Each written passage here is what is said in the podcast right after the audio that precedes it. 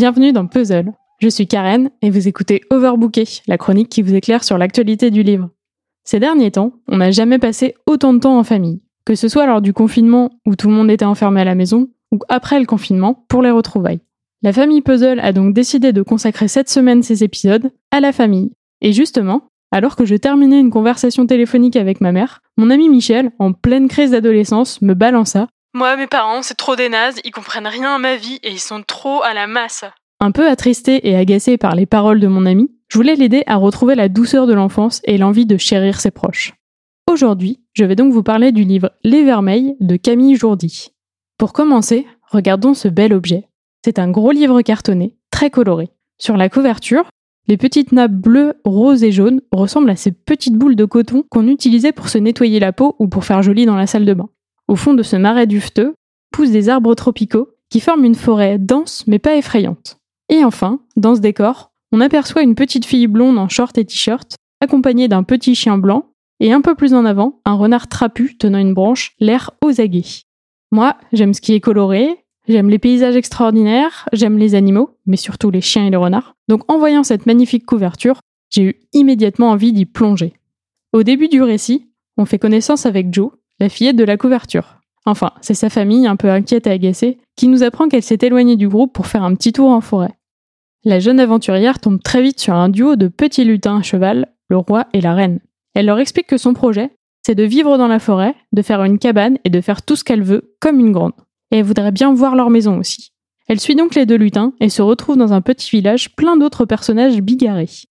Après avoir fait connaissance avec quelques-uns, Joe apprend que des habitants ont été capturés par un vilain chat. Elle va donc se joindre à une mission sauvetage pleine de rebondissements et d'épreuves. Bien sûr, je veux pas trop vous spoiler, mais j'ai très envie de vous parler de quelques personnages. D'abord, il y a Maurice et Pompon, que vous avez vus sur la couverture. Maurice, c'est un renard un peu bourru, pas très loquace, il a des airs de chef du village ou de sage taciturne.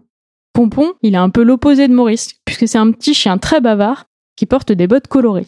Ensemble, ils vont rencontrer les trois vieilles biques, des gentilles dames qui parlent ragot et histoire de cœur, qui vont un peu décoincer Maurice. Et puis bien sûr, il y a les vermeils, des poneys colorés un peu rebelles qui donnent des conseils en forme de formules énigmatiques. Une sorte de version un peu perchée des petits poneys, quoi. Dans le bestiaire des vermeils, on trouve aussi des poulets sans plumes, des chats aristocrates, des crocodiles hérissons roses et même un petit cyclope. S'il ne fallait qu'un adjectif pour les décrire, ce serait truculent. Vraiment, toute la définition leur correspond. Écoutez, je vous la lis. Qui se caractérise par une mine florissante et joviale, une forte stature, un costume pittoresque, un comportement tapageur et des propos gaillards de bon vivant. C'est exactement ça. Et c'est pareil pour les décors. L'autrice Camille Jourdi montre un talent particulier à nous faire découvrir chacun des nouveaux paysages. Souvent par les yeux de Joe, sans dialogue, en alternant plan large plein de détails et zoom sur les scènes qui saisissent l'attention de l'héroïne. D'accord, mais bon, tout ça, c'est des trucs pour les enfants, quoi. Moi, j'ai un peu grandi, hein. Alors, ce que je trouve très fort, c'est que même si on est dans un univers assez enfantin, très coloré, très doux, l'impertinence des personnages et l'absurdité de certaines situations en font un livre qui devrait plaire à tout âge. Autre argument pour ramener les plus vieux dans leurs plus jeunes années, les Vermeils, c'est plein de références à d'autres récits très connus. Il y a des scènes teintées d'un certain psychédélisme complètement digne d'Alice au pays des merveilles, avec des personnages qui ont l'air sous speed et des dialogues loufoques du genre Maurice le renard qui se prend pour une patate. On retrouve aussi dans ce passage cette ambiance un peu malaisante qu'on peut ressentir enfant quand on comprend pas ce qui se passe mais qu'on se sent pas bien, comme dans les dessins animés quand les personnages chantent et dansent sur fond noir avec les yeux exorbités.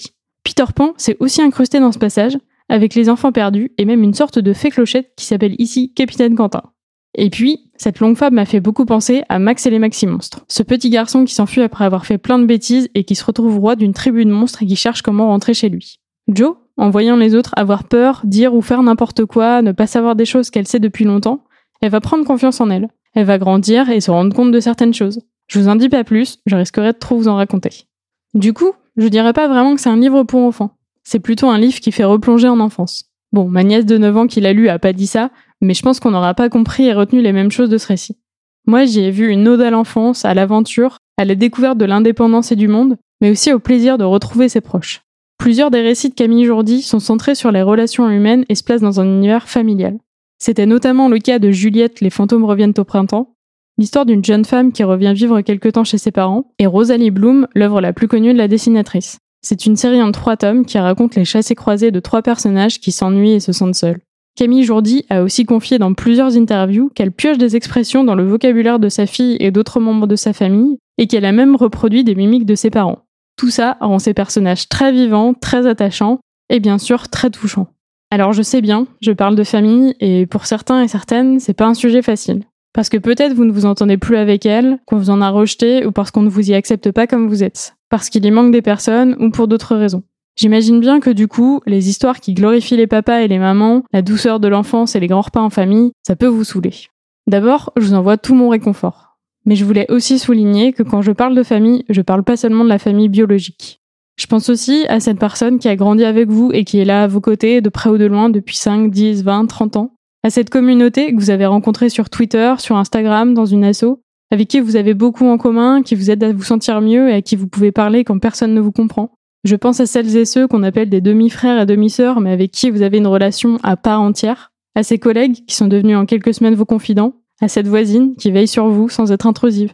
Bref, votre famille, c'est qui vous voulez, et je vous souhaite d'y trouver du réconfort et d'y créer plein de chouettes souvenirs. Et si je peux me permettre un petit conseil, n'hésitez pas à dire à tous ces gens à quel point il et elle comptent pour vous.